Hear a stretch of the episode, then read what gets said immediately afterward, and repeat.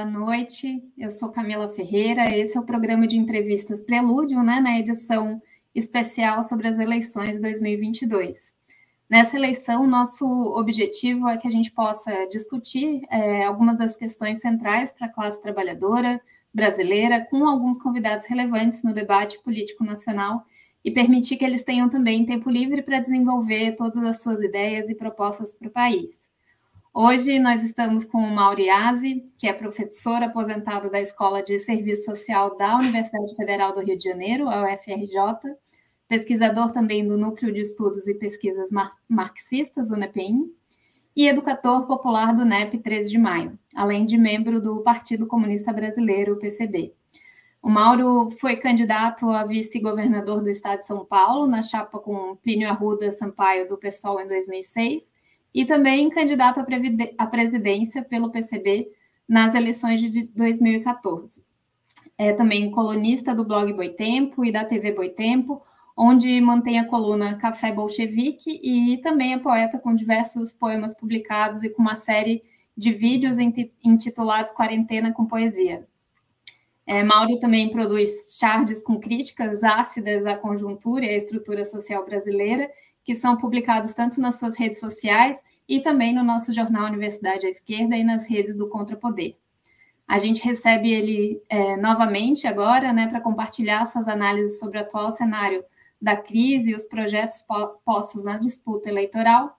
E para entrevistar ele hoje comigo estão também a Carol Custódio e o Renato Miles. Então, o Prelúdio, lembrando, é um programa de entrevistas do Jornal Universidade à Esquerda e da Escola de Formação Política da classe trabalhadora Vânia Bambirra, a EFOP. Antes de a gente é, dar início, eu gostaria de pedir licença para o Mauro e também para o público para a gente poder expressar uma mensagem é, de solidariedade e apoio aos trabalhadores da Empresa Brasileira de Serviços Hospitalares, a EBSER, que estão em greve nos hospitais universitários de todo o país. São enfermeiras, técnicas de enfermagem e demais trabalhadores que enfrentaram os piores momentos da crise de Covid 19 em nosso país e lutaram para salvar milhões de trabalhadores brasileiros e se veem, mais uma vez, desrespeitados sem reajuste salarial há quatro anos. A EBSE foi aprovada no fim do governo Lula, prometia melhorar a situação dos hospitais universitários e, ao fim e ao cabo, como denuncia os movimentos universitários, trata-se de mais uma forma de precarização e privatização das universidades e da saúde pública. É, em muitas universidades, ela foi inclusive aprovada com joguetes e violência, como na UFRJ recentemente, e na UFSC, uma universidade na qual a comunidade disse não em um plebiscito, e a reitoria da época, Roselane Neckel, levou a reunião do conselho para a sede da Polícia Militar no Estado para passar por cima da democracia universitária. É, nós precisamos enfrentar a, a políticas como essa, que buscam privatizar as universidades brasileiras, e gostaríamos de dar todo o nosso apoio à greve dos trabalhadores da EBSER. Então, depois dessa mensagem, né, eu gostaria de saudar o Mauro. Boa noite, Mauro. A gente queria te agradecer por aceitar o nosso convite e retornar agora ao Prelúdio, né, nessa edição especial para o debate sobre a conjuntura e as eleições. Obrigado, Camila. É sempre um prazer estar aqui, né? Uh, jornal Universidade à Esquerda junta duas coisas que eu gosto muito, Universidade à Esquerda, né? E estar tá aqui no Prelúdio conversando com vocês. Um abraço para Camila, para todo mundo. Para Carol, Camila e Renato aqui, para o pessoal que está nos ouvindo. Bom, para iniciar um pouco a nossa conversa, a gente é, queria resgatar uma questão das mais relevantes, né, de que a população brasileira tem sofrido as consequências de uma crise econômica de largas proporções no país, né, a fome, o desemprego, a informalidade, a miséria, a falta de moradia, os trabalhos insalubres têm se intensificado nos últimos anos. E na sua avaliação, Mauro, o que que é, produziu esse cenário de crise? Olha, Camila, a gente pode tratar a crise em duas dimensões. Essa que, em, em que ela eclode mais conjunturalmente, né? em que há claramente um agravamento com todos os efeitos que você se refere, mas a gente pode também compreender isso como uma crise de larga duração de um modelo econômico, né? é, que tem suas raízes né, no Brasil é, colonial, escravista, depois oligárquico, é, a forma como isso transita para o capitalismo no Brasil e, e, isso resulta no modelo econômico consolidado ali nos anos 50, com Juscelino Kubitschek, que já mostra toda a sua perversidade ali em meados dos anos 50, já na virada dos anos 60, é, e que vai e que vai ser garantido né, violentamente pelo golpe de 64. E, infelizmente, o processo de transição democrática não tocou nos fundamentos desse modelo econômico. Ele continua sendo aquilo que determina, no essencial, o ordenamento econômico brasileiro. E a gente acaba se surpreendendo com os efeitos profundamente esperados disso. Se a gente for analisar aquilo que é a essência desse modelo econômico, ele se expressa em inflação, ele se expressa no crescimento da dívida externa, ele se expressa numa profunda concentração de terras, né, um profundo processo de expropriação. É, ele se expressa né, num peso que cai sobre o Estado nesse para manter o metabolismo do capital. E, e é um aprofundamento, um aprofundamento bastante intenso da dependência em relação aos ditames do capital imperialista mundial. Né?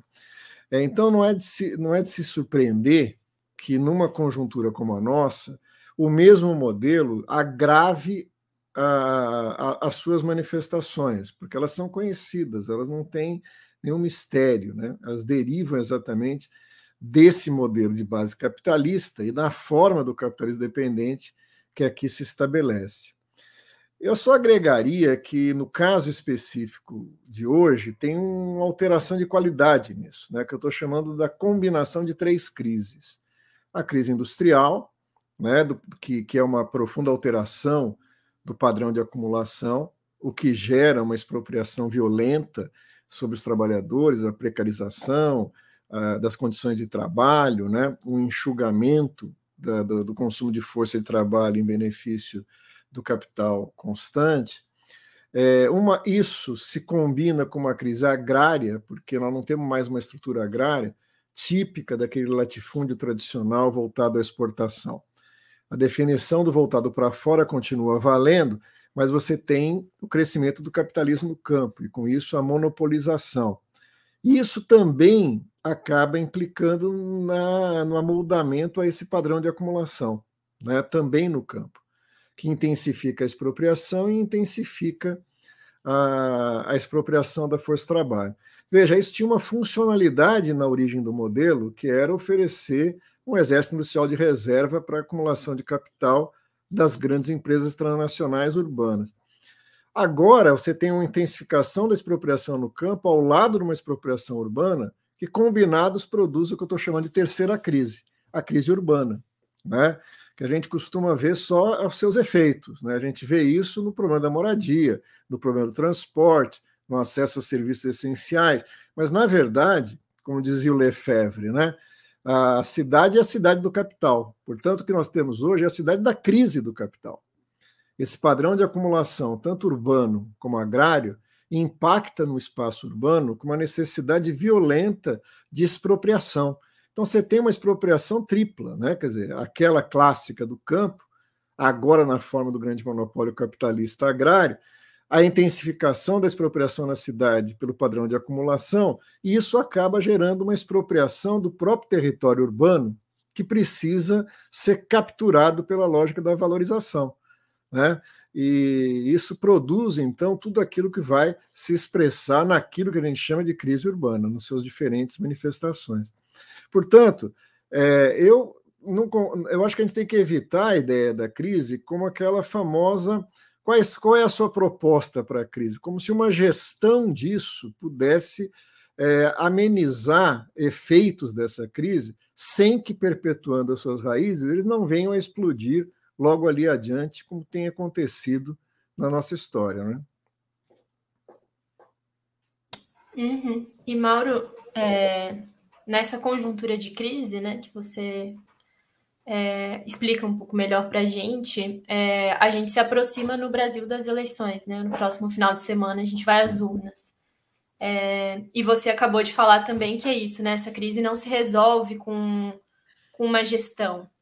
Né? Então, a gente queria te escutar um pouco mais é, sobre como você avalia esse cenário eleitoral e, e se há, né, nesse cenário eleitoral, é, projetos é, de enfrentamento a essa crise colocados pelas candidaturas à presidência é, que disputam nesse momento, né? E, e quais alterações esses projetos que estão colocados ou não é, podem alterar a situação da classe trabalhadora brasileira. Então, Carol, o que a gente vê, infelizmente, e isso tem uma grande responsabilidade do período né, em que a extrema-direita se apodera da, da, do, do, da presidência da República depois de 2018, ou mais especificamente, né, do período que vai do golpe de 16 até aqui, isso acabou gerando um grau de ataque e degradação tão grande no país que passa a ocupar o espaço central do debate. Lógico que tem aí uma centralidade e o desejo de todos nós que o Bolsonaro é, encerre a sua, a sua trágica participação na história do poder político da República. Né? Ainda que a gente tenha que estar atento, porque uma coisa é o Bolsonaro, outra coisa é o bolsonarismo que ele despertou e que aparentemente segue e com riscos bastante grandes. Mas uma das vítimas desse quadro conjuntural é que problemas mais programáticos, propriamente dito, não vieram à tona com a necessidade que deveria ser feito. Né? Então, há uma, aí uma incógnita. Né? O que a gente tem visto programaticamente é um desejo de um recuo a uma situação anterior ao golpe de 2016, que foi caracterizada por um pacto de classes, por um governo de conciliação, em que tinha por parâmetro a ideia de que o incentivo a um crescimento econômico né, pudesse ir, ao mesmo tempo, garantir os interesses do grande capital e, do outro lado, paulatinamente, né, de forma focalizada, fragmentada, e assim, respondendo aos graves problemas sociais da classe trabalhadora.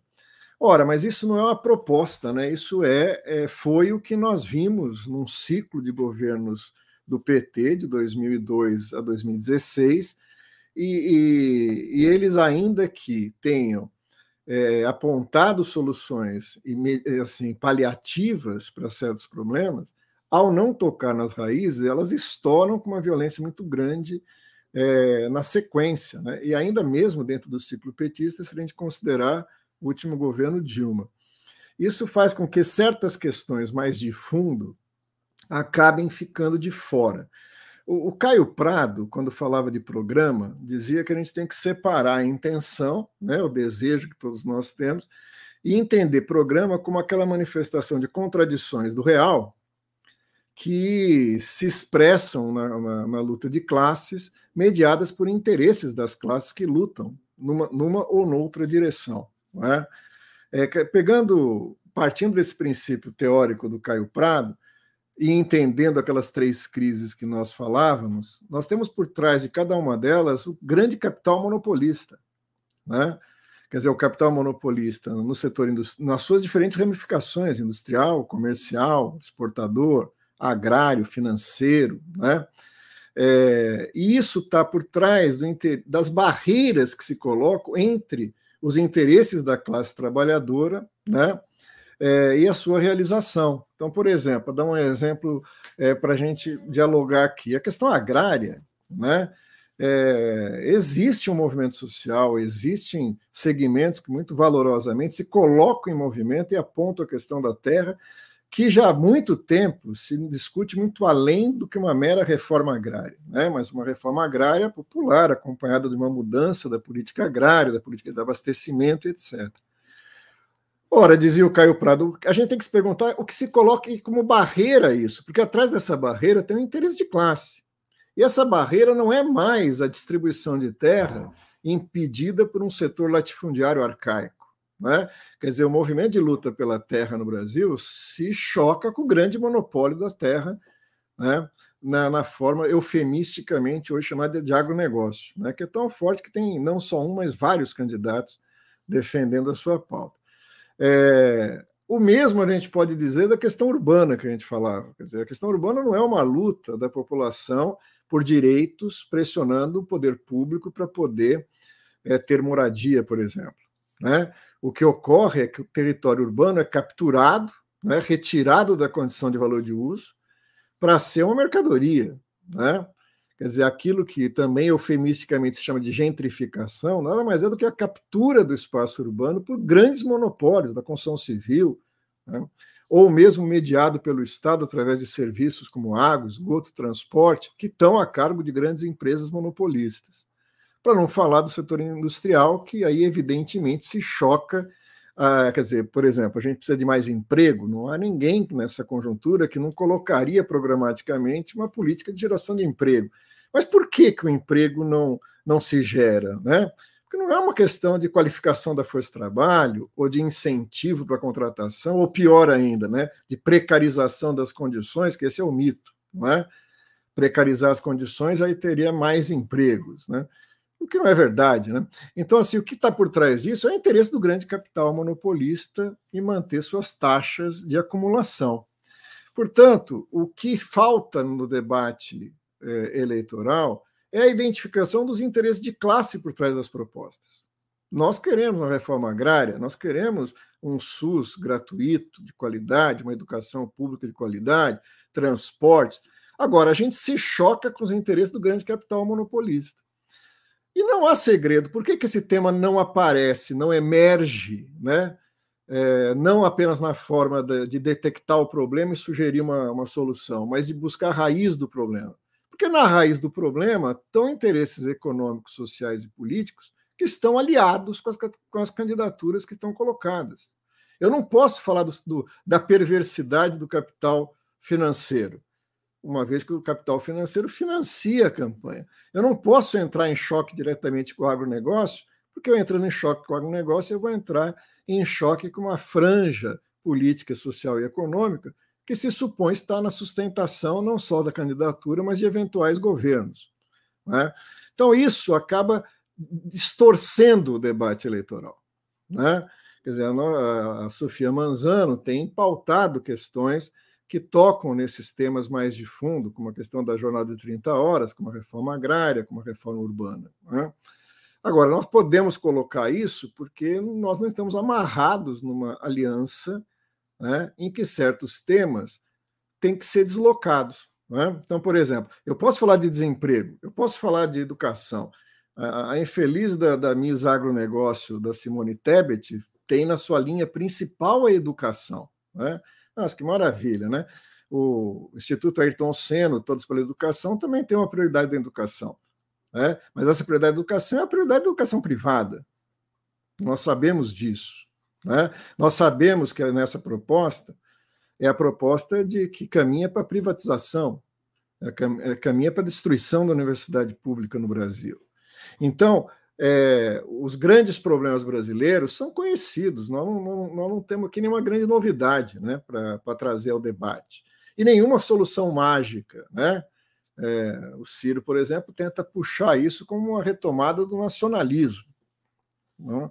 Ele acerta ao dizer que a raiz está no modelo econômico, mas também tem uma espécie de saudosismo de um nacionalismo com um viés conservador, né? com, com um viés de um nacionalismo muito mais pegando a carona né, nessa ideia que é uma ideia conservadora e de direita, de, de exacerbação de nacionalidade, etc. E tal, mas quando você vai discutir a substância mesmo do programa, é muito pouco nacional muito mais entreguista, né?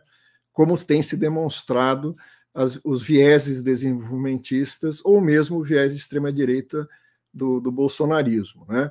que manipula os símbolos nacionais para executar uma política absolutamente contrária aos interesses da formação social brasileira e principalmente dos trabalhadores. Uhum. E Mauro, ainda nesse sentido das alianças, é, você tem falado que caso se confirme né, um retorno do governo do PT, é, ele não deve retornar é, da mesma forma como ele nos deixou, né? Que deve retornar numa forma muito mais rebaixada. É, O que, uhum. que significa isso? E, para além disso, né, quais consequências é, isso pode ter para a organização da classe trabalhadora, né, num, num possível governo do Lula? Então, o que eu tenho afirmado né, é que a gente tem uma certa ilusão, né? Que a gente parou em 2016 e a gente retoma dali e vamos mais para frente. Isso é uma ilusão própria, característica do, do reformismo, gradualista. Né? Quer dizer, há uma alternância de poder, a gente se compromete a não expropriar os meios de produção e fazer o socialismo, e eles, eles prometem a não reverter o que nós fizemos né, no período reformista, e aí seria um longo processo de reformas graduais que levaria à felicidade geral da nação. Isso não ocorre, né? Quer dizer, se a gente pegar o governo Temer e o governo Bolsonaro, é um desmonte fundamental de áreas essenciais, né? E mesmo de pequenos avanços que ocorreu. Algumas, algumas da, dos recuos se deu já no final e da crise do governo democrático popular. Nós estamos aqui, eu me somo a, ao chamado da Camila de solidariedade aos trabalhadores da EBSER em greve, mas a Camila lembrou bem, a EBSER não foi um processo que apareceu no governo Temer, né? Ela foi imposta e foi imposta de forma muito dura às universidades, ainda nos governos democráticos populares. Eu era presidente da, da DUFERJ e tivemos que barrar a EBSER através de uma profunda mobilização de professores, funcionários técnicos administrativos e principalmente estudantes. Então, é, esse, esse esse retorno é um retorno meio mítico, né? é um retorno em que a figura do Lula né, acaba trazendo é, de forma simbólica uma série de coisas que o próprio Lula foi deixando pelo caminho na primeira experiência. Agora, o que, que há de diferente no contexto político que nos faz imaginar ou supor que esse governo seja um governo ainda mais recuado? Né? Não, não são todos que concordam com isso. Meus companheiros e amigos do PT é, renovam uma ilusão, ao meu ver, uma ilusão de que o contexto político pode pressionar o Lula para uma posição mais popular. Né? Até porque a experiência política deveria ter servido de aprendizado. Né? Quando a Dilma vai e apresenta o Temer como um grande companheiro de lutas e etc., para depois ele dar um golpe em 2016, deveria ter cravado no, no caderninho de experiências um alerta, né? É, mas estamos aí com um vice, da, vice que é o Alckmin, né? Então parece que esse ensinamento não foi muito bem entendido. Mas não é só isso, quer dizer, não é apenas uma questão de insight, uma questão de desejo. Eu acredito que o Lula tem intenções é, das mais louváveis.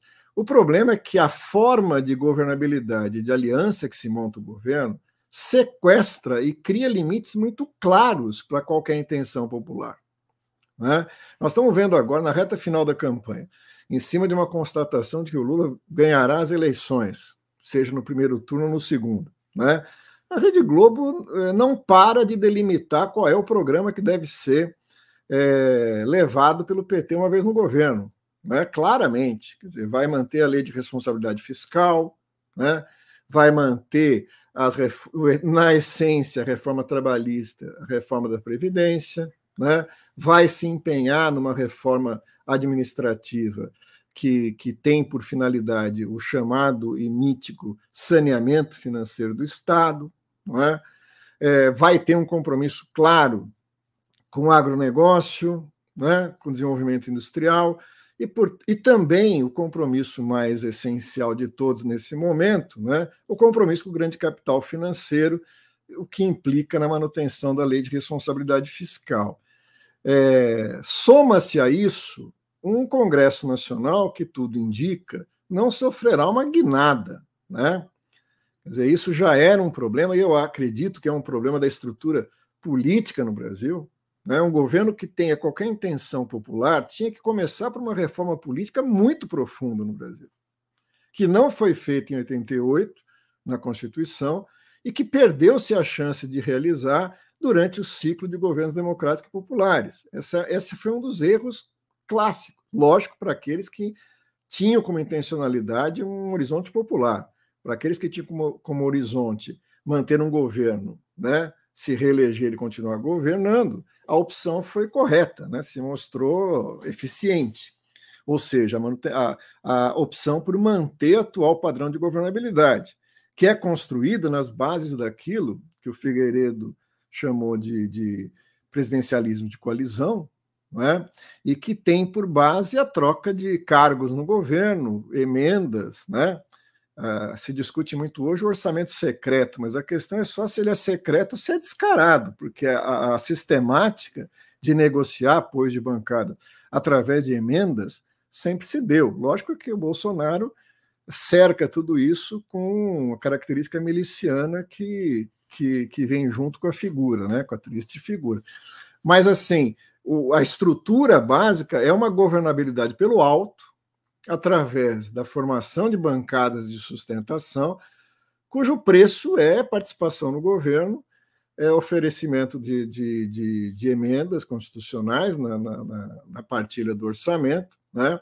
compromisso com os lobbies, que na verdade são a expressão do grande capital monopolista, e, portanto, resta muito pouco espaço para uma perspectiva popular, não é? Então, assim, a pergunta é se isso se atenuou ou se intensificou agora.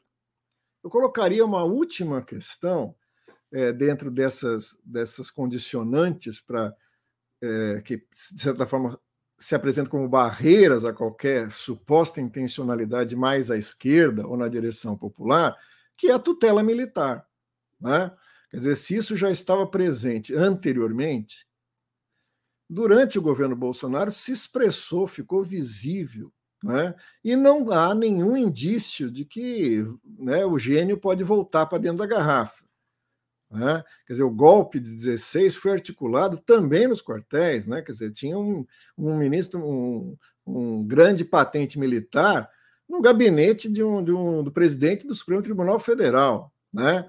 Articulou-se a famosa, né, com o Supremo Tribunal Federal e tudo, é, é, também com as Forças Armadas. As Forças Armadas estão em simbiose, ou parte delas, com o bolsonarismo, mas a qualquer momento podem é, se livrar do peso morto do bolsonarismo, dando, apresentando condições para a suposta governabilidade no governo que se segue, né? E os governos democráticos não alteraram a base disso. Quer dizer, vamos pegar pelo mínimo, né? não se alterou o currículo de formação das Forças Armadas. Não se, não se alterou os contratos militares, foi renovado o contrato com os Estados Unidos, um contrato extremamente lesivo. Né? O PCB denunciou isso na época, através do nosso secretário-geral Ivan Pinheiro, de forma muito contundente. Né? É, portanto, o peso militar, ainda que o bolsonarismo perca a figura política de Bolsonaro na presidência, não quer dizer que isso seja uma, uma, uma de, de, de forma muito decisiva nas forças, nas forças armadas. Lógico, na sua imagem, sim, porque eles, ainda que não queiram, estão absolutamente comprometidos com o bolsonarismo, né? mas, no, no ponto de vista da substância dos seus interesses, que não são mais interesses meramente de caserna, né?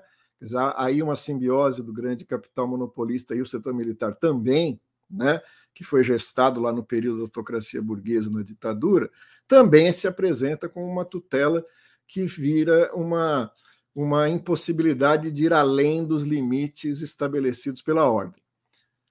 Finalmente, o, o, o protagonista disso não, não indica que está disposto a fazer esse caminho. Pelo contrário, né? As alianças, o Alckmin na vice-presidência, né, as negociações que estão sendo feitas, a amplitude do, do, do leque que o PT abre para chegar ao poder, indica claramente uma, um aprofundamento daquele, daquele sequestro do petismo pela máquina do Estado e nos limites de uma ordem a ser reproduzida, o que é extremamente lesivo aos trabalhadores.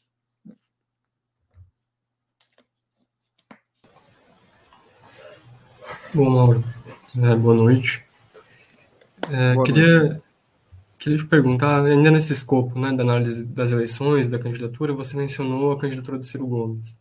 Uma candidatura de direita é, né, que tem se apresentado no, é, bom, desde antes, desde antes de abrir o período eleitoral, né, se apresentando como pré-candidato com um projeto é, auto-intitulado de desenvolvimento nacional. É, Queria te ouvir mais sobre a, a candidatura do Ciro, como você avalia essa candidatura, é, e se na medida em que ela não aponta né, para questões, é, ainda que por uma perspectiva de direita, mas para questões importantes, questões econômicas importantes, não, não contribuiria para pelo menos colocar no debate nacional, no debate público nacional, é, elementos centrais para a conjuntura, né? para que a gente possa se uhum. enfrentar na conjuntura. No início da, da campanha, tinha-se um pouco essa expectativa, né? Quer dizer, é, eu sempre brinco com os meus camaradas que a gente tem que evitar a tentação de traçar estratégia para os outros, né? Quer dizer, a gente tem que entender a estratégia dos outros, né? Mas você não pode falar, ah, o Ciro deveria fazer isso. Ele, ele né? E o PDT, que infelizmente é muito longe, né? Das raízes do trabalhismo brasileiro que um dia que um dia existiram, né? Seja de antes pré-golpe, seja depois com Brizola, é, ele tinha um papel a fazer ali, na medida em que ele na, no, no, momento da, do seu distanciamento com o petismo, podia apontar né, é, na linha de, um, de, um, de uma denúncia né, do ponto de vista nacional do papel dos grandes monopólios, do papel do capital financeiro, né, do papel que, que, que esse grande poder econômico acaba tendo e, e, por via de consequência, o efeito que causa nas condições dos trabalhadores, da maioria da população ele chega a ensaiar certas coisas. Né?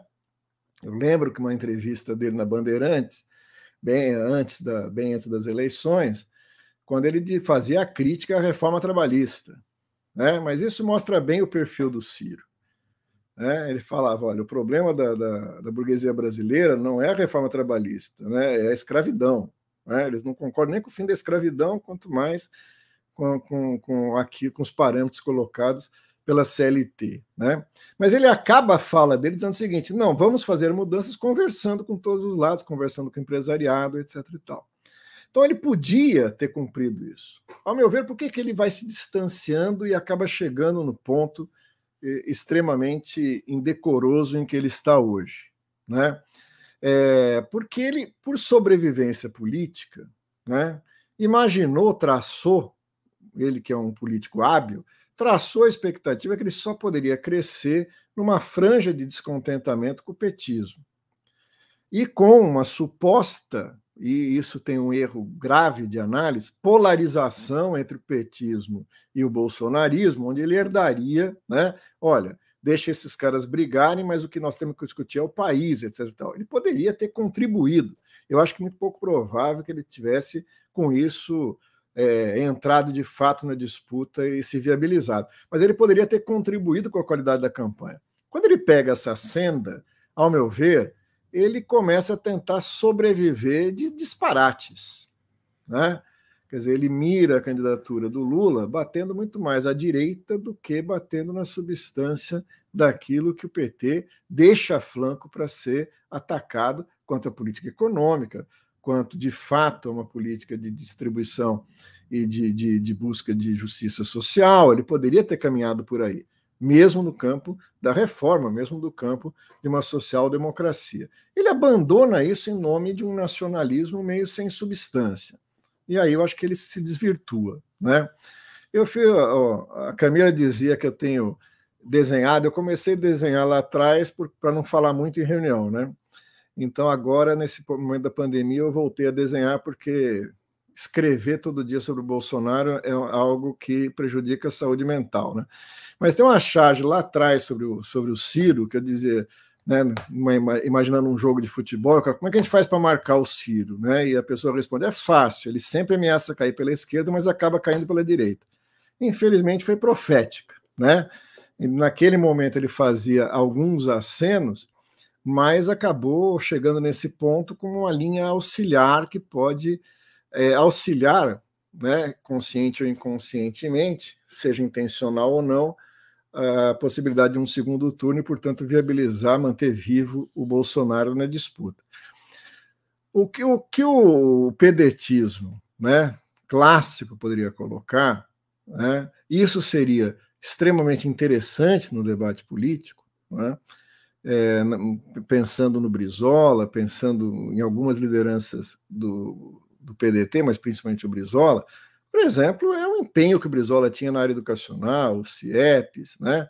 o, a, o empenho na discussão da educação, na, da ciência e da tecnologia, é, que foram áreas que foram muito é, relegadas na sua substância nos governos do PT. Né?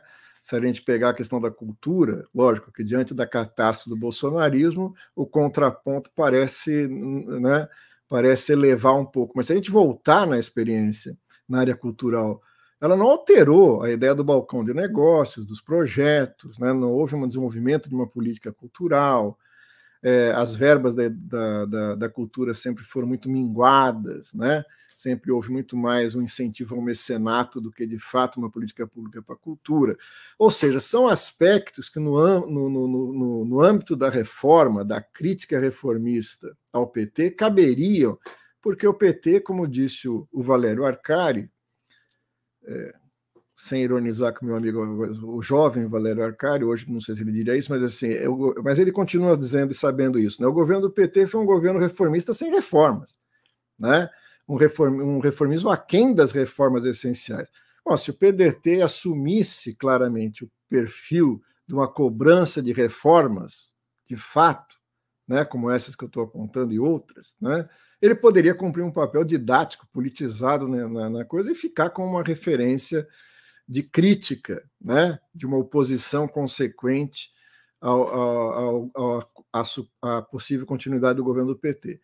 Ele jogou no tudo ou nada para sobreviver, e no fundo há uma ruptura aí por motivos locais, né? Quer dizer, a rixa começa lá no Ceará, nas manobras que o PT fez para poder impedir que o PSB apoiasse, né? é, uma candidatura própria do Ciro.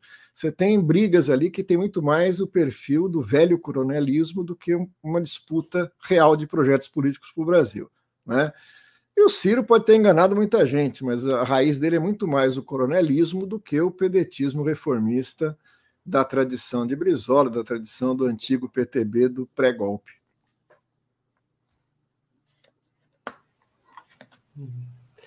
Mauro, é, discutindo a situação da, da esquerda, queria é, te pedir para que avalie, né? A gente tem visto uma como a campanha né, do Partido dos Trabalhadores, a campanha, o lulismo em geral, né, é, capturou amplos setores da esquerda, né, com, a, com a promessa de que a eleição no primeiro turno evitaria um golpe, ou, ou mesmo com a promessa que você bem mencionou, né, de que é, a derrota eleitoral do Bolsonaro varreria o, bolsa, o bolsonarismo do país. É, e a despeito disso, né, dessa captura, a gente vê ainda setores né, na esquerda socialista, na esquerda comunista, enfim, setores revolucionários da esquerda apresentando candidaturas. A gente tem três candidaturas hoje, né, uhum. do PCB, do PSTU e da, e da UP. É, mas, ao mesmo tempo, a gente é, percebe hoje que é, esse setor da esquerda, ou mesmo um reformismo é, mais radical, né, não tem sido capaz de, de é, se colocar de forma contundente no debate público nacional, de se colocar, é, de definir os rumos né, do debate público, interferir diretamente nos rumos do debate público nacional. É, claro que há barreiras, né, do ponto de vista do que a própria burguesia é, permite, né, de circulação dos debates, é, mas queria te ouvir também sobre como você avalia a situação da esquerda, da esquerda socialista hoje no Brasil, e é, como você avalia que a gente poderia sair de uma situação é, como essa. Né? Acho que aí tem várias dimensões essa pergunta, Renata, é boa, né? É, tem, tem, tem responsabilidades nossas da esquerda que a gente precisa assumir, avaliar, e tem contextos objetivos que fogem um pouco a gente. A, a nossa gerencialidade. Né? Quer dizer, não tem como a gente é, atribuir à esquerda, primeiro que esse termo tem sido muito generosamente expandido, né? teria que fazer uma discussão um pouco mais precisa disso, mas assim, o espaço para uma proposta de, da esquerda revolucionária socialista, ela em grande medida também se fecha pelo caráter da derrota que representou o ciclo petista de 2002 a 2016, né? até pela captura desse imaginário da esquerda aliado ao petismo que transita para um lulismo. Né? É, tem vários estudos que têm trabalhado com isso e têm consistência. Né? Quer dizer, aquilo que nasceu em 79 e 80 não é exatamente aquilo que está hoje, nem de estrutura partidária, nem de projeto político. Né? E há uma, uma superação do petismo por características próprias daquilo que os autores vão chamar de lulismo. Né? É, e isso produziu um impacto na esquerda. Né? Assim, seria ilusão, alguns companheiros acreditavam nisso, eu nunca afirmei isso, de que essa crise do PT seria o terreno para uma superação, né? como Walter Pomar dizia, de uma ultrapassagem à esquerda do PT. Em grande medida, o pessoal acreditou e trabalhou nessa perspectiva. É, não é bem assim que acontece quando forças políticas determinantes, hegemônicas na esquerda brasileira, enfrentam um cenário de derrota. Nós podemos discutir a dimensão dessa derrota, né? até que ponto ela é uma derrota política, até que ponto ela é uma derrota histórica, mas eu acredito que a classe trabalhadora sofreu uma derrota nesse processo. Né? Por quê? Porque a classe trabalhadora produziu uma experiência histórica né, na crise da autocracia burguesa, produziu com isso organizações, expressões políticas e lideranças né, que chegaram ao governo Quer dizer, não é pouca coisa. Mais ainda, chegaram e permaneceram por mais de um mandato. Então, quando, quando essa alternativa entra em crise, e ao meu ver ela entra em crise porque esgotou-se a sua estratégia, não é porque ela foi impedida de executar a sua estratégia, porque as, ao ser realizada no máximo das possibilidades reais, ela se esgota, ela bate num limite e é interrompida em 2016. Né?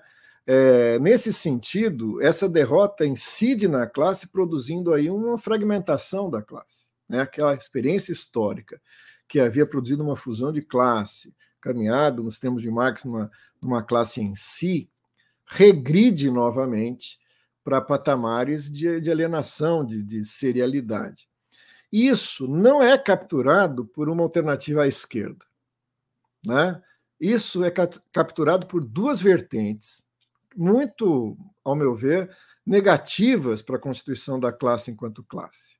Que é, de um lado, o lulismo, né, que acaba abstraindo a figura do Lula da política real do Partido dos Trabalhadores no governo do próprio Lula, e, de outro lado, infelizmente, né, isso é capturado, segmentos e franjas das massas, é capturado por um discurso conservador, por um discurso de extrema-direita, o que acabou viabilizando o bolsonarismo em 2018. Quer dizer, diante disso, né, a alternativa da esquerda revolucionária acaba tendo uma missão muito mais importante de resistência e sobrevivência do que de ser, de fato, nesse momento conjuntural, uma alternativa imediata. É? Como eu disse, tem parte que é da análise objetiva e parte que é a análise da, dos nossos próprios erros. Aquilo que a gente chama de esquerda revolucionária, e nós do PCB nos incluímos nisso, né, é, é, por assim dizer, um, um, um, setor crítico da política que acabou se impondo como hegemônica nesse ciclo histórico. Mas não está fora dessa hegemonia política. Não é? Quer dizer, há, uma, há o leque que captura tudo isso para disputa eleitoral, institucional, para uma certa compreensão da luta de classe no Estado no Brasil, abarca todos, inclusive nós, que fazemos a crítica à maneira como a corrente majoritária hegemônica nesse período se expressou. Não é? Então, é, é um momento de crise, né? um momento em que a forma anterior ainda está em crise, mas não gera ainda as, as, as bases materiais para uma nova forma. Não é? Então, não existe possibilidade de uma alternativa à esquerda revolucionária que ela não tenha organicidade na própria classe. Enquanto a classe estiver capturada, seja pelo lulismo, de um lado, seja por, pela perigosa ascensão do pensamento conservador e mesmo fascista sobre setores da massa, dificilmente uma proposta socialista e revolucionária terá terá audiência, né? Ela acaba se fortalecendo, como de fato aconteceu, em segmentos mais avançados da classe, é, no, em, em, setores em que essa discussão política pode ser feita, né? Quer dizer, nós vivemos num período histórico, teve uma interrupção brutal em 2016 e não tem um intelectual petista avaliando concretamente o que aconteceu, né? dando é, bases para isso. Ao mesmo tempo, você tem intelectuais de peso, né? a gente pode citar o Carlos Nelson Coutinho, Zé Paulo Neto, outros, né, que foram acompanhando o processo do PT e não se surpreenderam com o seu, com o seu, com o seu desfecho. Então, isso acabou é, produzindo uma identificação do pensamento socialista e revolucionário com segmentos intelectualizados, politizados, que fizeram ou que estão em curso de fazer uma crítica do período passado e pensar o Brasil e as tarefas daqui para frente. Mas tem que pagar o preço por isso. Né? E esse preço, nesse momento, é não estar no centro da disputa, porque falta ainda a organicidade de setores significativos da própria classe, de segmentos da população. Né? É, nós temos uma enorme dificuldade de unificar, mas isso também, eu acho que essa é uma questão que sempre jogam na, na conta da esquerda, né? Quer dizer, você se fragmenta, mas eu acho que tem uma base objetiva dessa fragmentação que nos foge, né?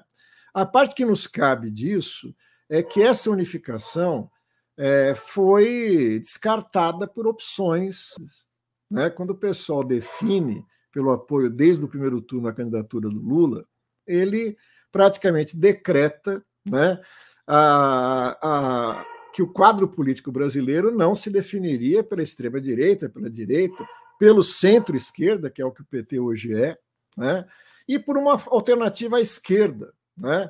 Quer dizer, ele acaba associando-se ao centro-esquerda e formando, por argumentos justificáveis, compreensíveis, né? Mas que acabam enfraquecendo um polo à esquerda como alternativa, que dentro dele entre a Vera, a Sofia, o Péricles, né, acaba sendo uh, impondo-se as necessidades mais imediatas a, acima do, do, que seria importante, pelo menos ao nosso ver no PCB, de uma candidatura unificada desses setores. Né? Quer dizer que desde o início nós nos colocamos à disposição para isso. A Sofia muito generosamente, sempre colocou a sua candidatura para uma candidatura de debate para construir uma, uma, unificação no campo de esquerda. Infelizmente, não foi possível. Né? Mas é, é uma expressão da fragmentação e da derrota da classe. Né? É, o, Reich, quando analisava a situação da ascensão do fascismo né, e recuperava a frase famosa da Rosa Luxemburgo, que a humanidade está entre a disjuntiva socialismo ou barbárie, ele falava a verdade, só que, via de regra, a humanidade escolhe antes do socialismo a barbárie. Né? É, parece que aquela, aquela situação máxima de, de, de, contradição expressa e explícita do capitalismo né, pode jogar setores de massa muito também para o campo do fascismo. Né? Nós vivemos isso no Brasil. Isso acaba não tendo como contraponto uma força histórica organizada, enraizada na classe, para se contrapor. Exatamente porque os protagonistas disso que poderia representar essa alternativa optaram por uma linha de conciliação de classe e se desarmaram diante da extrema-direita quando ela emergiu.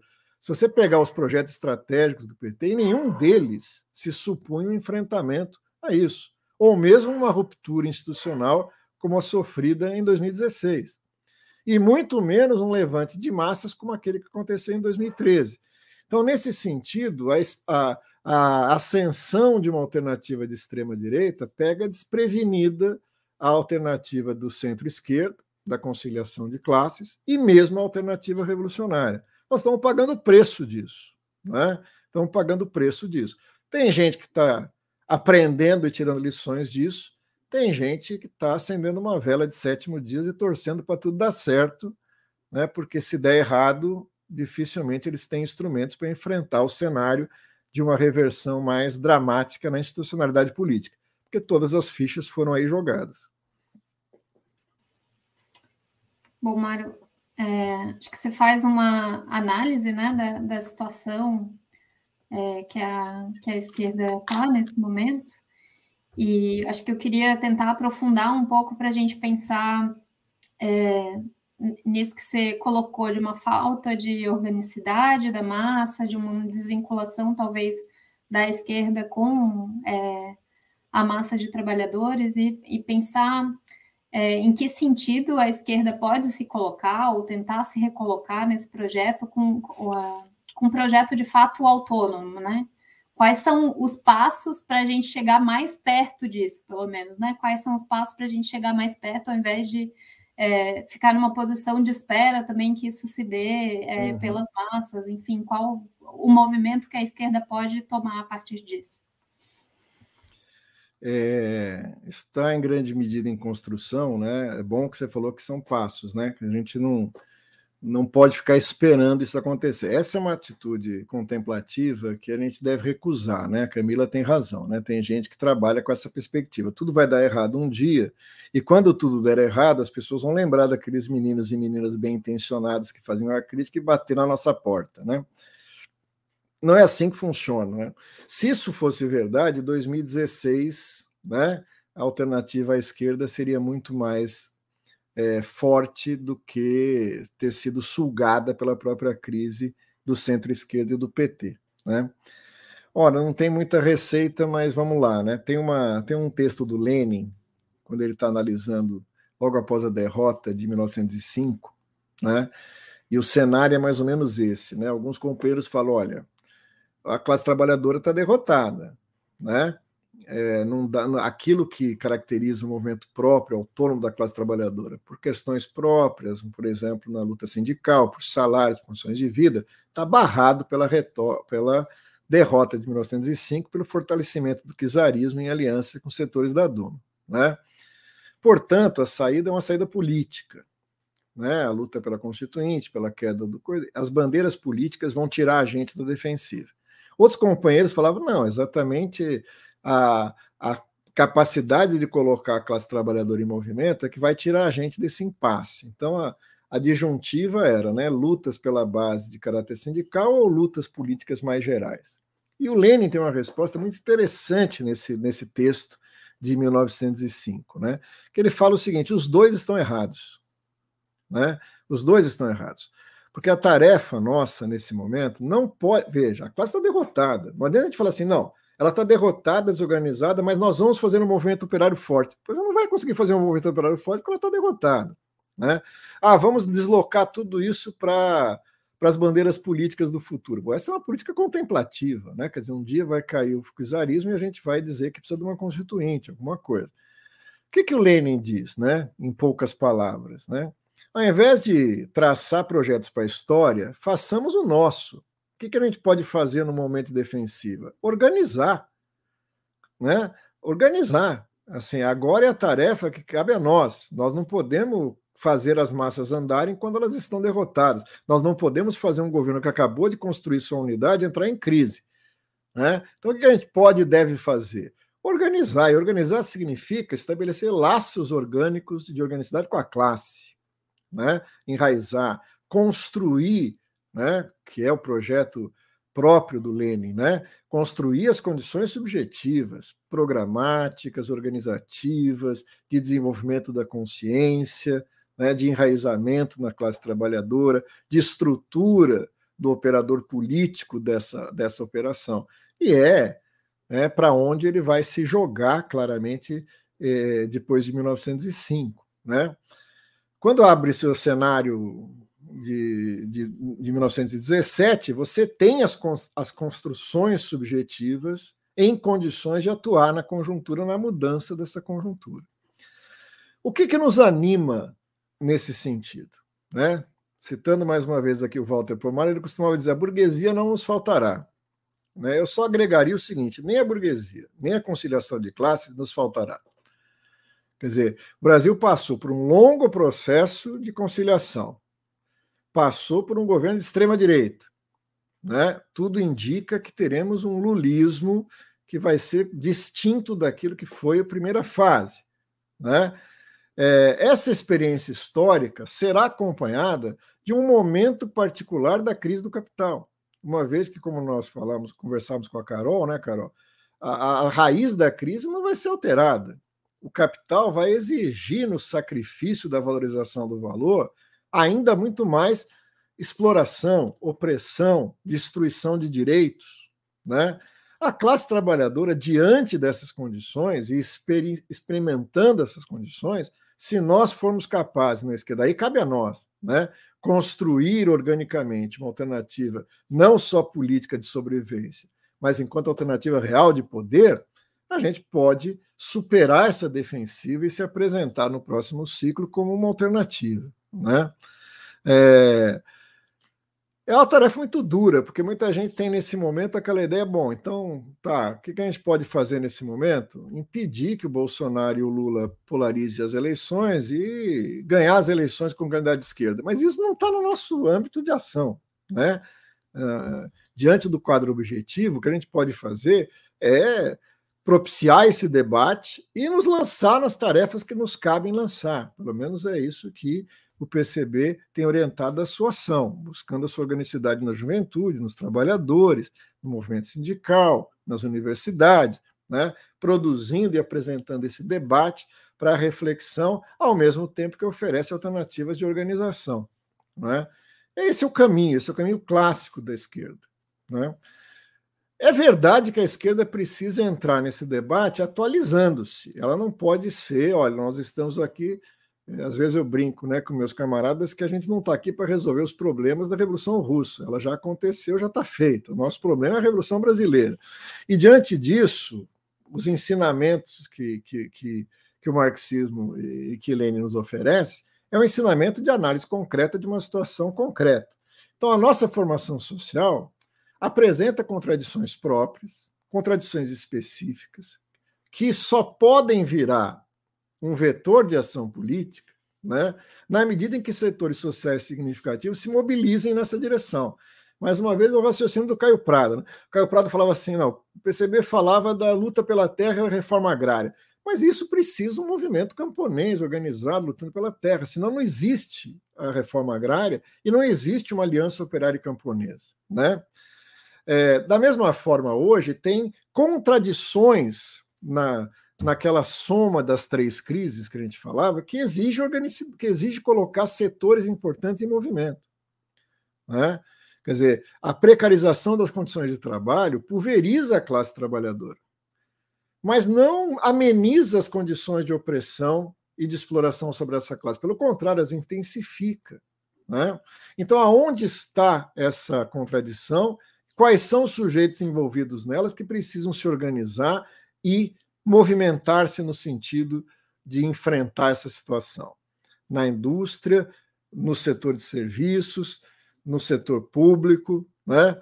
É, se fala muito do, da questão agrária, né, da expropriação de terras, da luta pela terra. Mas e as condições de trabalho daqueles que estão submetidos ao poder do monopólio capitalista no campo? Né? É, será que isso tem vetor de organização? A luta indígena, né, que emergiu agora. Né? Quer dizer, vamos lembrar, essa é uma excelente notícia para quem pensa a Revolução Brasileira. Né, deixa de ser uma preocupação com a questão indígena, vira um movimento real dos povos indígenas lutando pela demarcação da sua terra, lutando, e veja bem, mais uma vez, contra o que se choca os interesses dos povos indígenas? Se choca com o monopólio, se choca com as mineradoras, se choca com, né, com o agronegócio. É? Então, assim, a esquerda precisa ser o vetor que, ao identificar essas contradições, ofereça caminhos organizativos, de luta, programáticos. Certo? E, finalmente, Camila, eu tenho insistido nisso, né? É, eu acho que nós temos uma tarefa difícil porque ela é dupla. Nós temos que resistir agora aos ataques que a classe trabalhadora está sofrendo, mas nós temos uma tarefa inadiável. Nós temos que fazer a crítica da estratégia até então predominante no Brasil e formular uma estratégia da Revolução Brasileira. Né? E veja, essa é a nossa tarefa. Né? Não adianta, é, eu brinco com meus alunos às vezes assim, às vezes a gente quer que a história resolva nossos problemas, porque a gente está muito ocupado tentando resolver os problemas da história. Né? Não, a história vai caminhar, a crise do capital vai se acirrar. As ilusões de conciliação de classe vão bater diante do Estado burguês e da intransigência dos interesses do grande capital. A história fará isso, nós não.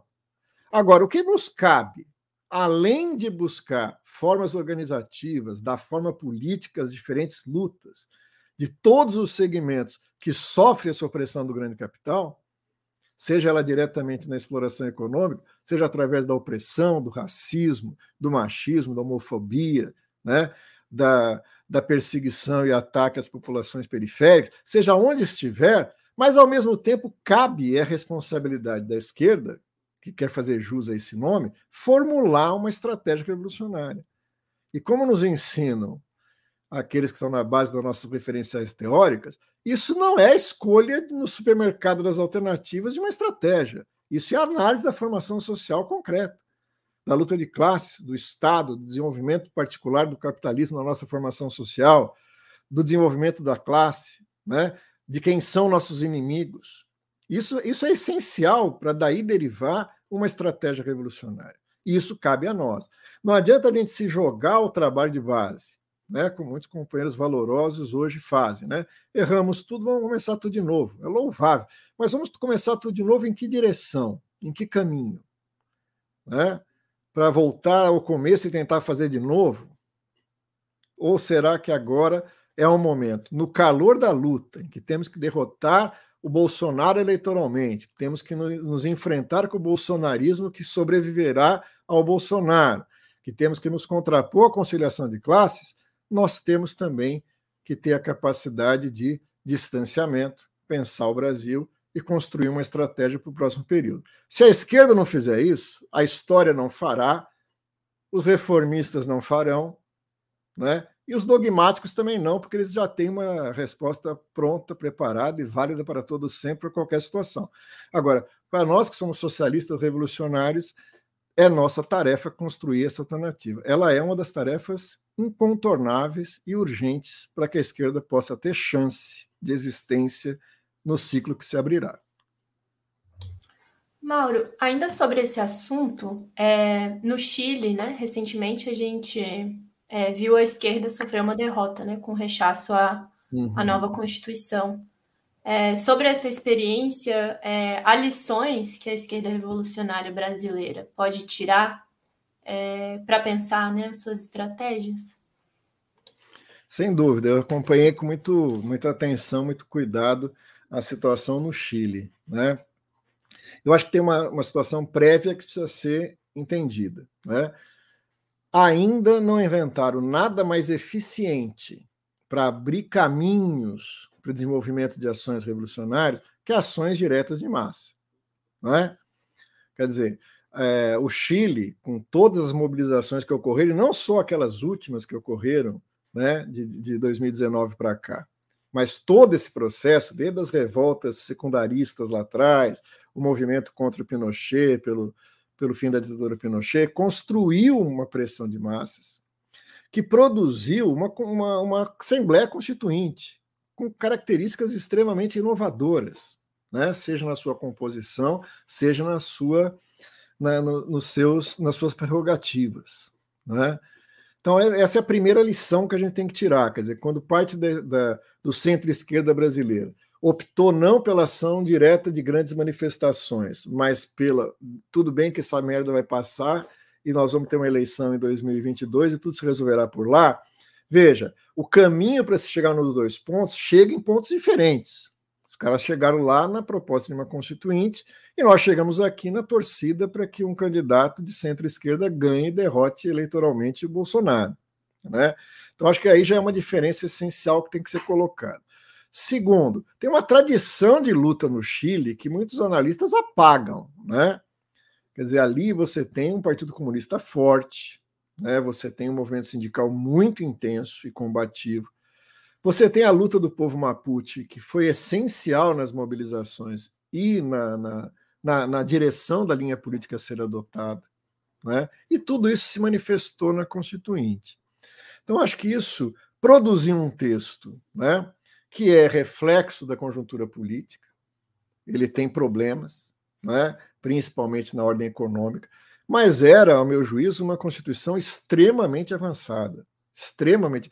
E veja, avançada muitas, muitas vezes por coisas que a gente considera até natural entre nós. Vou dar um exemplo disso. Né? Um dos elementos que a Constituinte chinesa, apontava era a ideia de que a negociação de salários deve se dar com a presença de um sindicato. Você sabe o que é isso? Você sabe que é garantir constitucionalmente que na negociação trabalhista os trabalhadores sejam representados por entidades sindicais organizadas, né, legítimas dos trabalhadores? é, se pode ter a base, né? Lógico, isso aí está garantido desde 37, 47. Não, a questão de 47 não é isso. A questão é que lá, lá não tem isso, né? Não tinha. Né? Você tem uma luta sindical que tem que se impor na marra. E na, no, no, dia a dia das negociações trabalhistas prevalece a vontade do empregador, não está contente, tchau. Né? Dizer que todo trabalhador vai ter acesso a um sistema de saúde pública, dizer que os trabalhadores vão poder aposentar-se, isso estava na Constituição. Né? Uma Constituição avançadíssima do que diz respeito à convivência com os povos originários, né? na, na, na perspectiva de um Estado plurinacional. Uma Constituição avançada no que diz respeito às relações entre homens e mulheres, a relação homoafetiva, uma relação muito avançada. Né? E isso acaba sendo um dos problemas. Né? Isso acaba se chocando com uma sociedade chilena que é extremamente conservadora. Né? Quer dizer, aquilo que, que se expressou no, no pinochetismo e mesmo na, na, nos limites da concertação no período democrático, não é por acaso. Você tem um segmento, inclusive de massas, conservador no Chile. E, e, o caráter extremamente avançado da Constituição, ainda que em outros aspectos né, a gente pode refrisar, conciliou na parte econômica, né, na parte da, da forma de governo, etc. Tal, tem, tem conciliações ali sérias, né?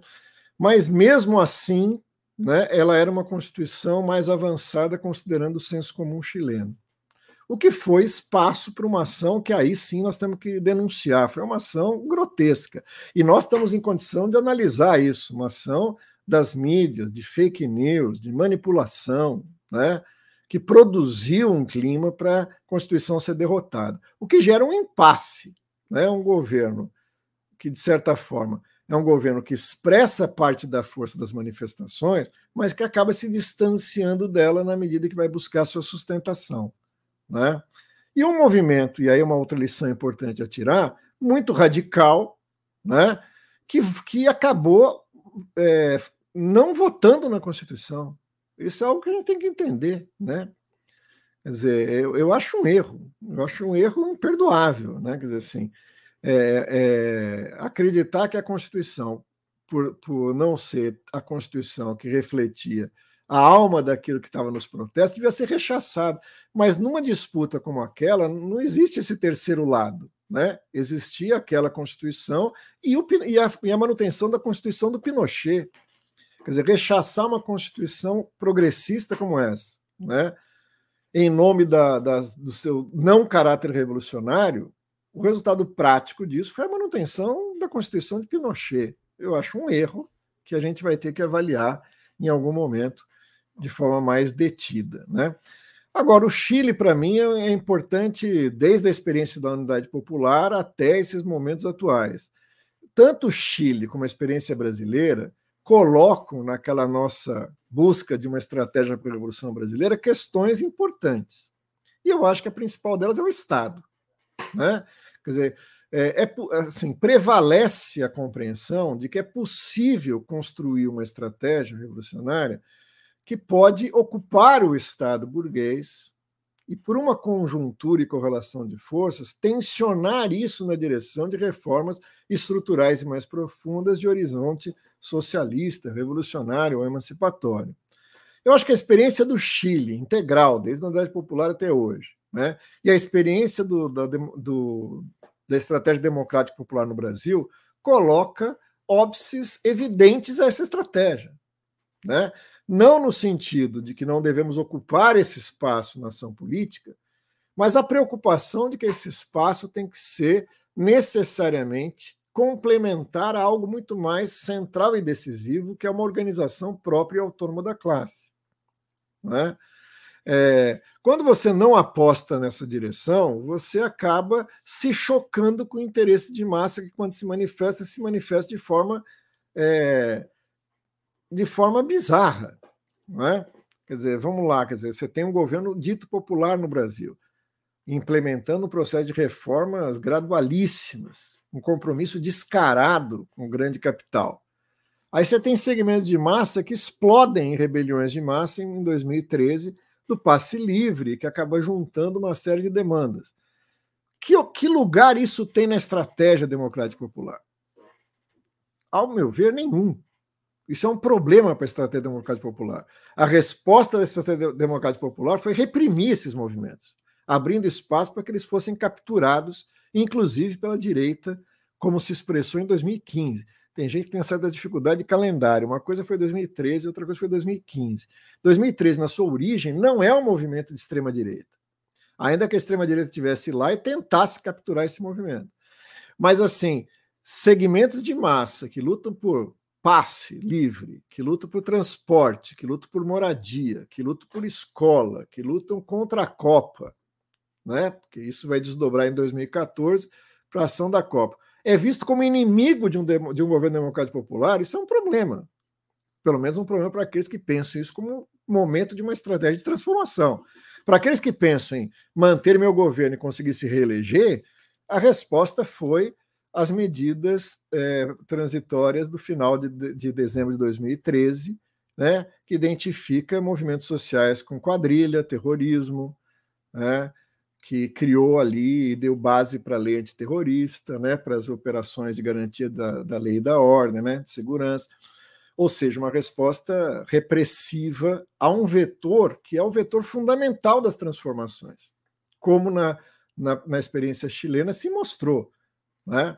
Agora, a capacidade da esquerda em captar esse movimento, né, de poder é, constituir esse movimento como alternativa real de poder, é o nosso grande desafio. Pode passar por momentos de disputa institucional eleitoral? Ao meu ver, pode e deve, mas ele sempre tem que ser combinado com uma força externa a essa institucionalidade, para no momento decisivo poder ir além dela. Né? É isso que tem faltado. É isso que tem faltado na, na nossa experiência histórica e eu acho que o Chile nos ajuda a pensar nessa direção, tanto pelos seus erros, né, pela análise da unidade popular interrompida em 73, quanto pelo seu enorme potencial que ali se demonstrou.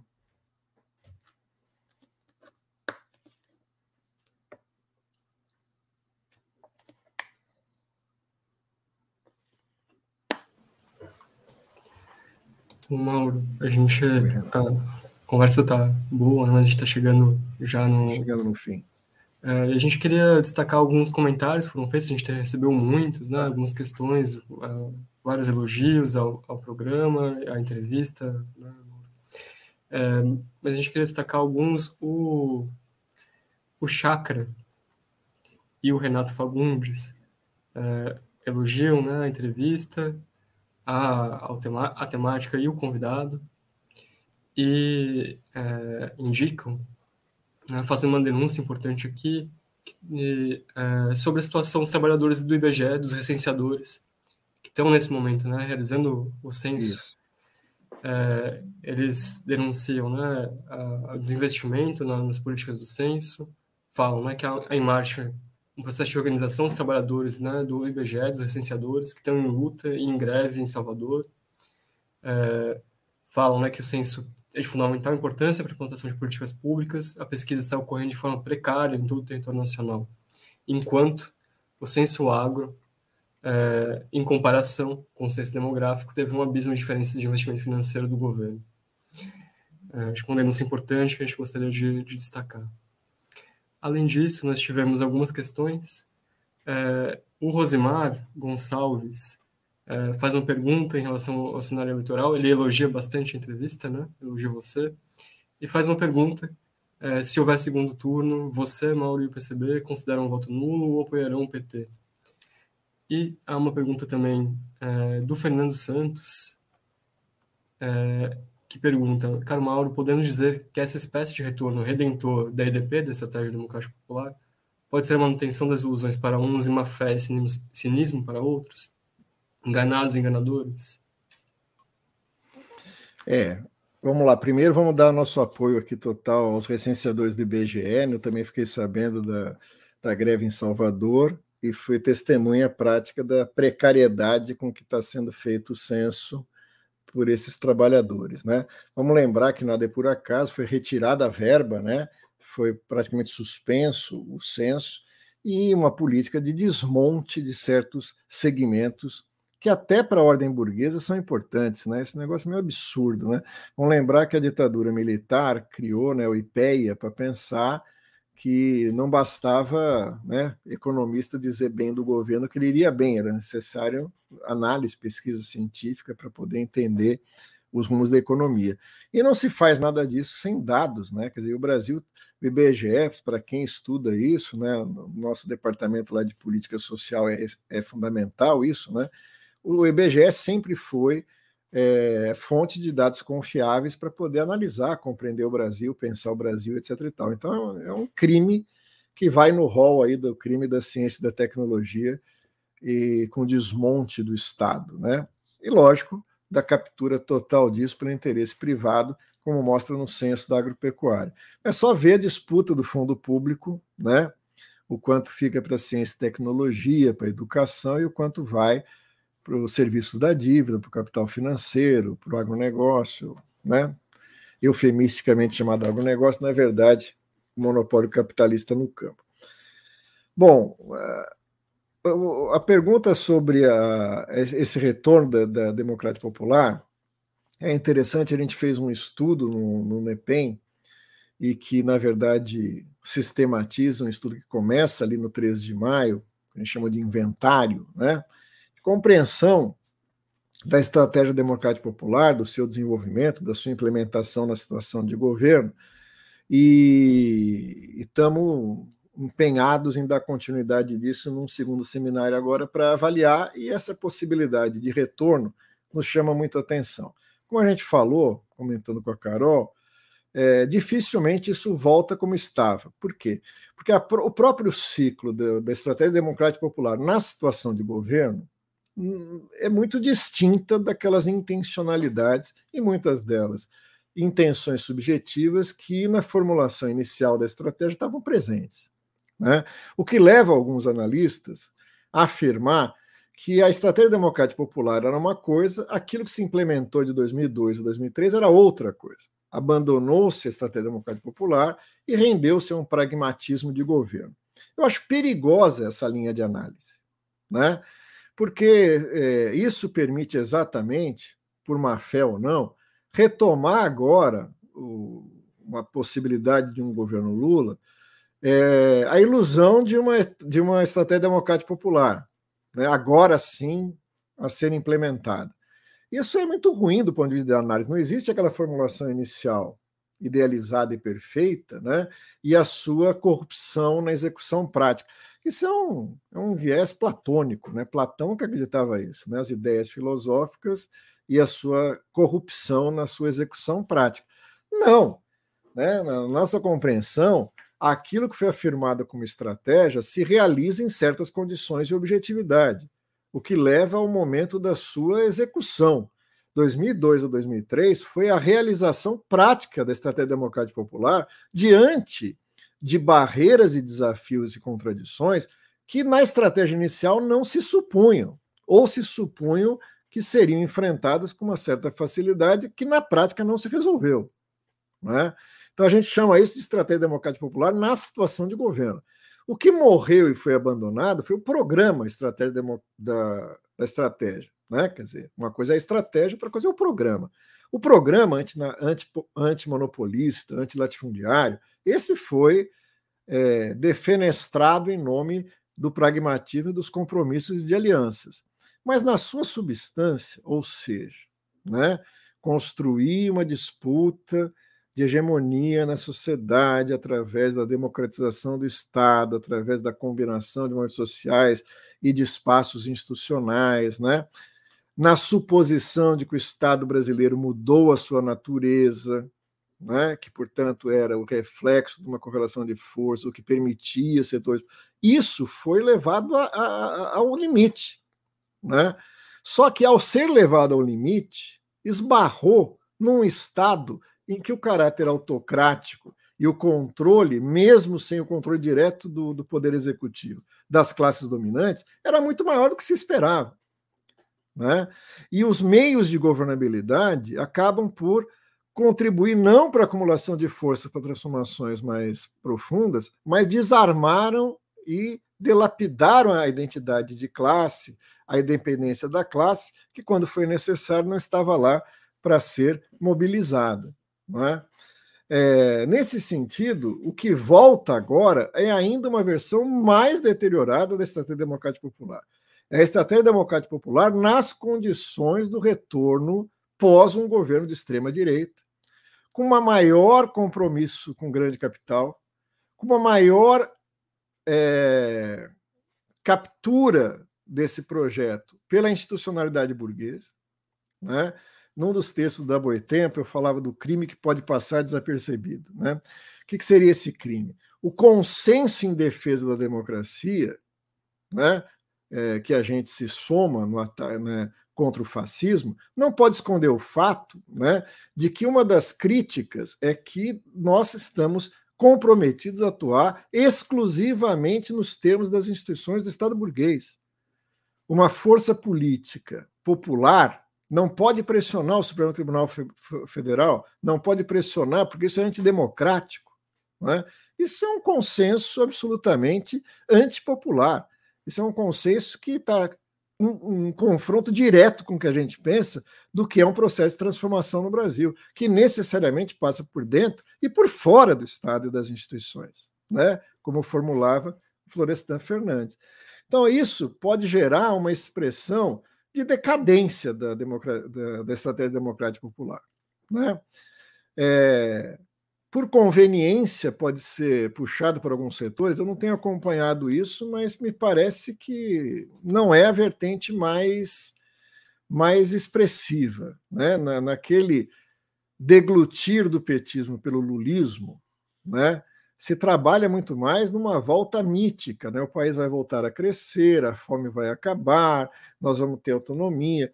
E veja, né? o contraste pode ajudar essa fantasia. Né? O Lula é uma pessoa sensata, uma pessoa hábil, é, nos termos próprios da palavra, um estadista.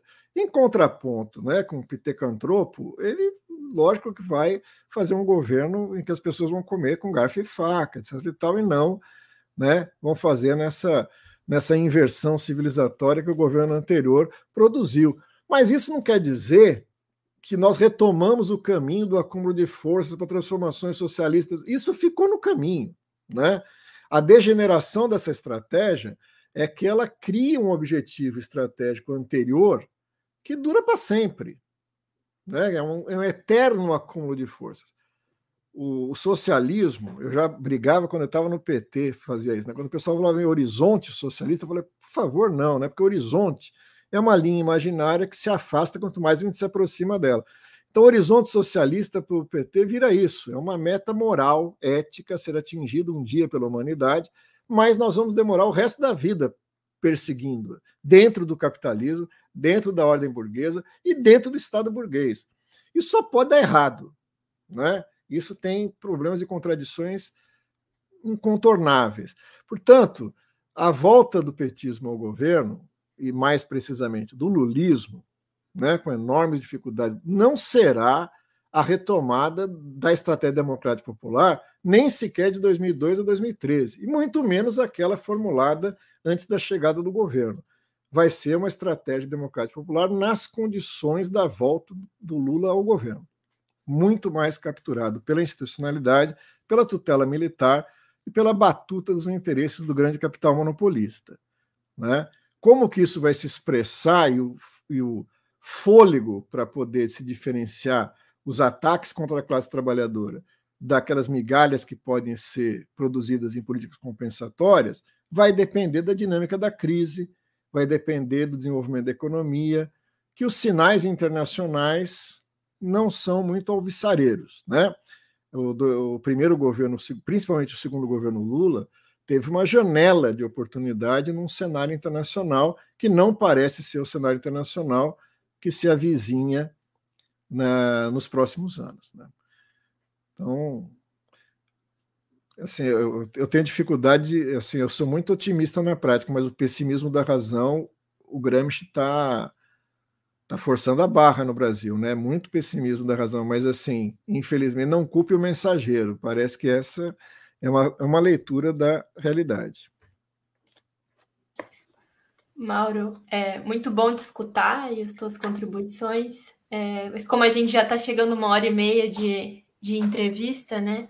É, te agradecer mais uma vez é, te dar o espaço também, né? Caso você queira dar considerações finais, se despedir também do pessoal.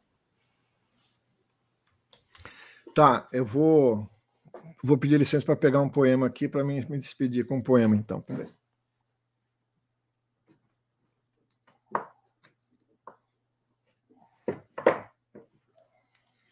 Vamos lá.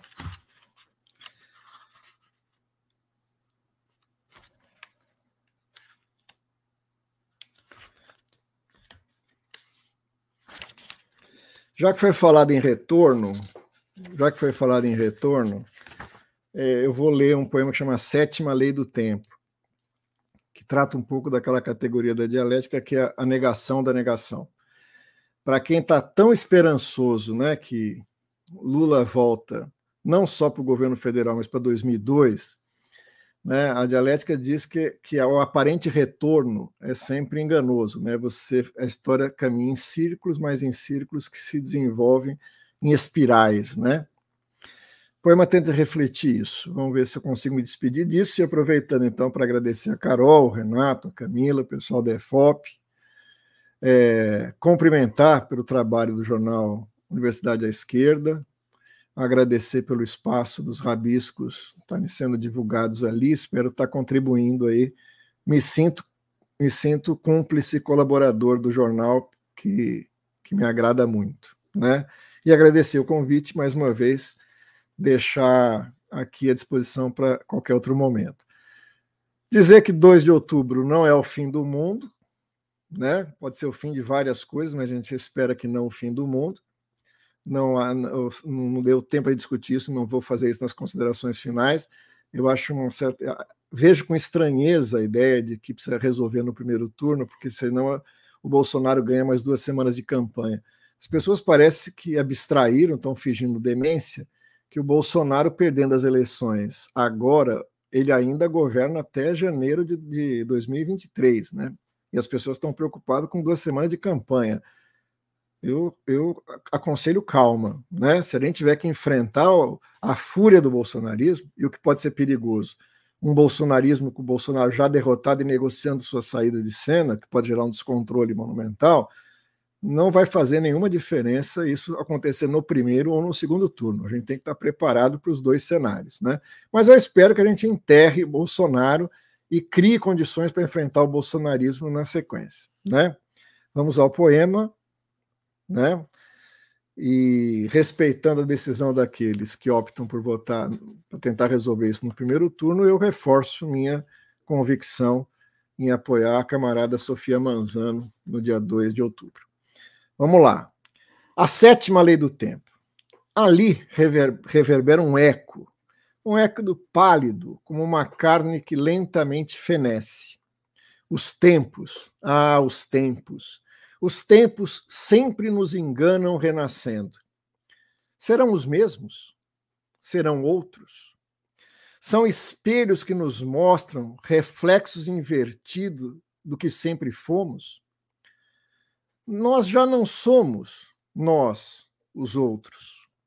Somos sempre exílios revertidos em chegadas, pegadas, trilhas que se perdem e por vezes caminham caminhos que vão dar em nada redemoinhos, espirais, oceanos e jangadas, naufrágios ou jornadas, mas que sempre, sempre voltam para onde nunca partiram.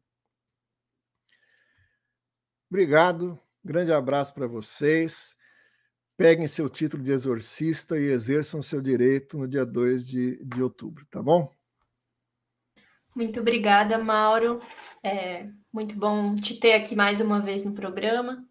É, obrigada a todo mundo que nos acompanhou, que colocou questões para contribuir com o debate. É, e agradecemos também aos companheiros do Contrapoder que contribuíram com a divulgação da entrevista. É, e a gente pede né, que vocês compartilhem, comentem, curtam, é, se inscrevam aqui no canal para que a gente possa cada vez mais circular essas discussões que a gente faz aqui é, uma vez que o nosso objetivo é justamente poder ampliar né, esse debate, contribuir com é, organização da nossa classe e com o avanço das nossas análises de conjuntura de forma coletiva. Né? É, vocês podem também seguir nos acompanhando é, no site do jornal Universidade à Esquerda e também no site da Escola de Formação Política da Classe Trabalhadora, Vânia Bambirra. É, essa entrevista com o Mauro foi a quarta né, dessa edição, e na próxima sexta-feira, dia 30, às 7 horas, a gente vai entrevistar é, o Plínio de Arruda Sampaio Júnior. A gente convida vocês também a seguir nos acompanhando. É, uma boa noite, um abraço a todos. Boa noite.